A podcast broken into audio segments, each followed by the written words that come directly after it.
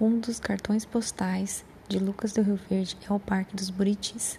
Localizado em uma das principais avenidas da cidade, o parque atrai pessoas que querem desfrutar de um momento ao ar livre e junto à natureza.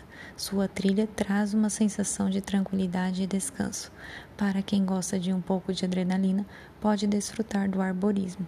E caso tenha sobrado um fôlego, você poderá aproveitar e dar uma voltinha no Lago Hernani José Machado, que fica do outro lado da avenida. No lago, os visitantes têm a honra de ver peixes, tartarugas e, quem sabe, até ver a famosa sucuri. Quando vira Lucas do Rio Verde, não deixe de visitar esses dois lugares maravilhosos.